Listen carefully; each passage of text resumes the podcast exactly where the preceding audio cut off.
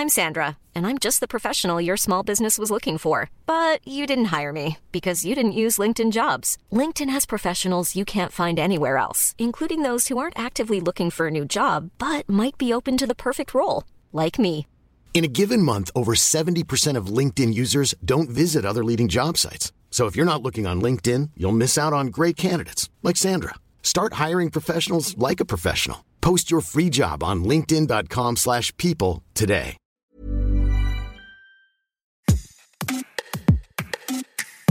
Bonjour, vous écoutez Minute Papillon, je suis Laetitia Béraud et dans cet épisode, plongée dans les coulisses de notre média. 20 minutes s'est rendu début février à Choleil, en Lituanie, où l'armée de l'air française effectue une mission de police du ciel pour sécuriser l'espace aérien des États baltes. Les États baltes, trois petits États limitrophes de la Russie, de la Biélorussie, aux premières loges du conflit qui fait rage en Ukraine. Que fait la 30e escadre de chasse de la base aérienne 118 de Mont-de-Marsan là-bas? Dans quelles conditions s'effectue cette mission de l'OTAN? En tant que journaliste, quelle liberté pour raconter le quotidien des militaires, décrire des matériels de guerre? C'est ce que va nous raconter Michael Boredon, journaliste pour 20 minutes à Bordeaux. Salut Michael, première question pourquoi et comment la décision a été prise de partir en reportage en Lituanie auprès des militaires français? J'ai été rendu euh, fin novembre sur la base aérienne 118 de Mont-de-Marsan pour suivre la préparation des équipages de cette 30e escadre de chasse euh, qui partait pour quatre mois sur la base de Cholet pour effectuer une mission police du ciel au profit de l'OTAN. L'objectif était de sécuriser l'espace aérien des États baltes, ces derniers ne possédant pas d'aviation de chasse. Donc j'avais suivi euh, sur place le brief des pilotes qui devaient convoyer euh, les quatre Rafale jusqu'en Lituanie. J'avais rencontré des mécaniciens qui allaient les rejoindre. Ensuite, en décembre, l'armée de l'air m'a demandé si je serais intéressé pour prolonger ce reportage effectué à Mont-de-Marsan à Cholet. évidemment, j'ai dit que ça m'intéressait. ils m'ont rappelé en janvier pour me dire que ce déplacement s'effectuerait fin janvier, début février.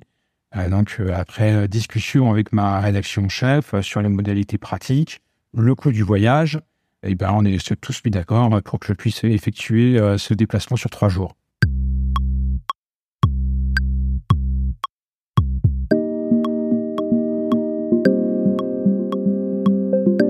Tu as été invité par l'armée de l'air française pour aller sur cette base en Lituanie base donc, où il y a des avions français, mais qui travaillent en coopération avec l'OTAN, l'organisation du traité euh, d'Atlantique Nord. Il y a plusieurs partenaires, notamment les États-Unis. C'est vraiment l'OTAN qui demande aux pays alliés de venir sur place effectuer une mission de police du ciel, c'est-à-dire d'aller euh, sécuriser l'espace aérien des trois États baltes, Estonie, Lettonie, Lituanie, qui ne possèdent pas d'aviation de chasse pallier à ce manque, ce sont euh, les pays alliés de l'OTAN qui viennent se relayer sur place tous les quatre mois. Et ce, depuis 2014. C'est pas une mission nouvelle. Sauf que, évidemment, elle prend une toute autre ampleur avec euh, le début euh, de la guerre en Ukraine. Il s'agit de vérifier qu'il n'y ait pas d'intrusion d'aéronefs russes dans cet espace aérien des États baltes. Revenons sur le cadre de cette mission, de ce reportage en Lituanie il y avait des conditions particulières ou des contraintes particulières vu que c'était un sujet qui était proposé par l'armée de l'air française Non, il n'y a pas eu de contraintes particulières. On a pu faire absolument tout ce qu'on voulait sur place. C'était très encadré par euh, l'armée de l'air, effectivement, mais c'était quand même 20 minutes qui finançaient le, voyage. Hein. donc, ce n'est pas, pas un voyage offert, on va dire, par, par l'armée de l'air. On garde toute notre indépendance quant au traitement des sujets, euh, aux angles qu'on veut euh, traiter. Euh, il n'y a eu aucune contrainte, aucune pression sur le fait de faire tel ou tel sujet. C'est vraiment nous, parce que je n'étais pas tout seul, nous étions cinq journalistes. Tu es arrivé donc sur place, à Cholet, sur cette base auprès de la 30e escadre de chasse de Mont-de-Marsan. Quel a été ton travail, mais vraiment au jour le jour? Je suis arrivé sur place, hein, sur la base. On est arrivé un mardi en fin d'après-midi. C'est une base euh, un peu perdue au milieu de nulle part au nord de la Lituanie. Il faisait déjà nuit, il était donc trop tard pour faire des images, mais on a quand même commencé à faire des premières interviews avec deux pilotes de chasse qui étaient disponibles, avec un officier euh, qui a accepté de nous parler euh, pendant une heure, mais en off. On voulait se servir de ces éléments sans le citer. Il s'agissait surtout pour lui de nous donner du contexte, de nous expliquer comment la Lituanie se positionnait dans le conflit entre la Russie et l'Ukraine. Ensuite, on n'a pas dormi sur place, on n'a pas dormi sur la base. Hein. On a dormi euh, dans un hôtel de Cholet, qui est une ville assez morne, qui, mais qui vit pas mal de la présence des contingents OTAN. On dormait à l'hôtel au même titre d'ailleurs qu'une grande partie euh, des militaires, hormis ceux qui sont d'astreinte, hein, euh, qui dorment vraiment dans les baraquements. Bah, les autres dorment aussi dans des hôtels. Est-ce qu'il y avait une journée type? Les journées sont rythmées en fonction des alertes. Il y a soit des alertes réelles, ce qu'on appelle les Zenfast Scramble. Donc là, ça veut dire que on a détecté des avions, tant que nous ne sommes pas allés le, vérifier, on peut supposer que ce sont des avions russes qui sont dans l'espace euh, aérien euh, au-dessus de la mer Baltique et qui ne se sont pas signalés. C'est-à-dire qu'il ne s'agit pas de dire que ces avions n'ont pas le droit d'être là, ils ont tout à fait le droit d'être là, sauf qu'ils font en fait généralement du transit entre la péninsule de Kaliningrad et la Russie. C'est même le seul chemin pour eux de toute façon pour faire ce transit. Mais sauf que ils ont euh, cette faculté à ne pas s'annoncer. Donc quand les radars détectent des avions, une alerte est transmise à un centre de l'OTAN basé en Allemagne, et c'est lui qui décide d'envoyer des avions de chasse pour aller au contact de ces appareils, voir euh, ce qu'il faut ici, en fait. À 100%, ça c'est toujours très très bien réglé. Les avions euh, de chasse français et, les autres montrent qu'ils sont ici et accompagnent gentiment les avions russes, généralement jusqu'en Estonie, ils font des tours et puis on les laisse. Autre type d'alerte qu'il peut y avoir, ce sont pour des entraînements, on appelle ça des tango scramble.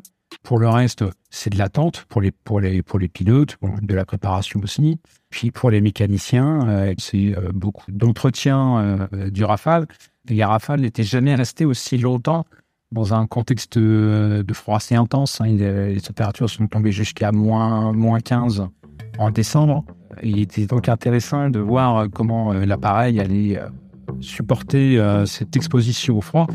Pour ceux et celles qui n'ont pas encore lu tes articles qu'on peut retrouver sur 20minutes.fr, quels ont été tes, articles? Qu'est-ce que tu as transmis comme information aux lecteurs et aux lectrices de 20 minutes? Ce que j'ai remarqué, c'est qu'il y avait surtout une l'ambiance sur la base était un mélange de décontraction parce que euh, on n'est pas en guerre avec la Russie, donc euh, il ne s'agit pas de paniquer euh, par rapport à, la situation. Et puis c'est une mission, je le rappelle, qui est faite depuis 2014. Hein, c'est pas nouveau. On n'a pas déclenché ces missions depuis la guerre entre la Russie et l'Ukraine. Il y a aussi un vrai sérieux comme euh, me l'a dit à un moment donné euh, un pilote, finalement, quand on décolle, on ne sait jamais sur quoi on va tomber une fois qu'on se retrouve en l'air. On rappelle au passage que ces Rafales, ils décollent armés, donc euh, on est sur des missions extrêmement sérieuses. Ils sont armés de missiles, ils sont armés de canons. On y va quand même au cas où. Quoi.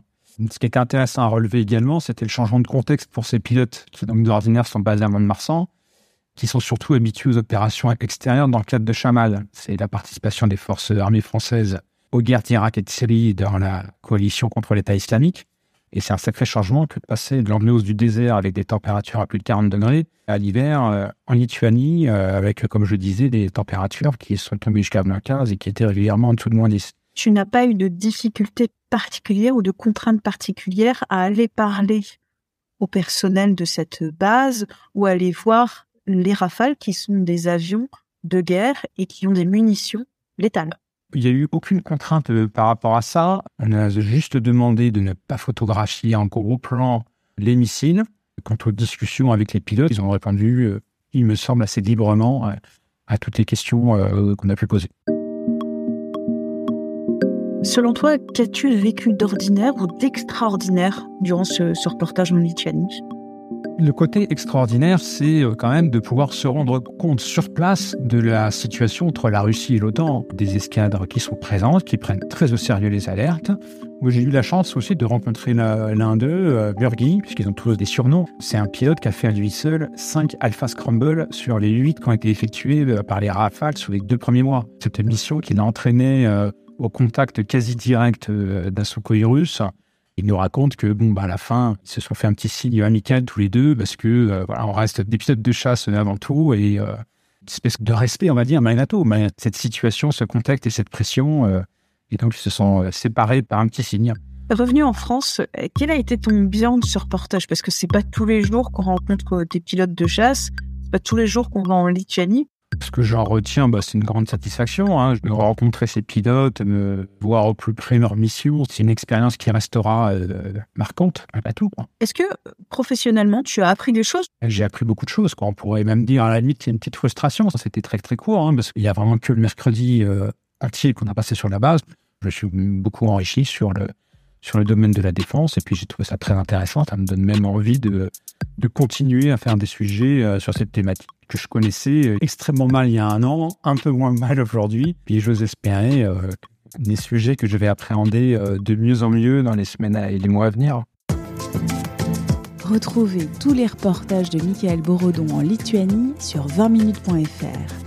Merci d'avoir écouté cet épisode de Minute Papillon un podcast d'Anne-Laetitia Béraud pour 20 minutes. S'il vous a plu, n'hésitez pas à en parler autour de vous, à le partager sur les réseaux sociaux. À très vite et d'ici la bonne écoute des podcasts de 20 minutes comme L'été dans vos oreilles.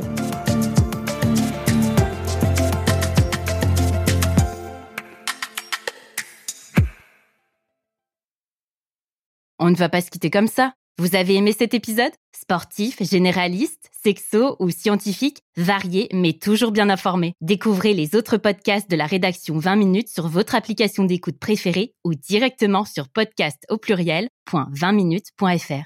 Et merci de nous avoir écoutés.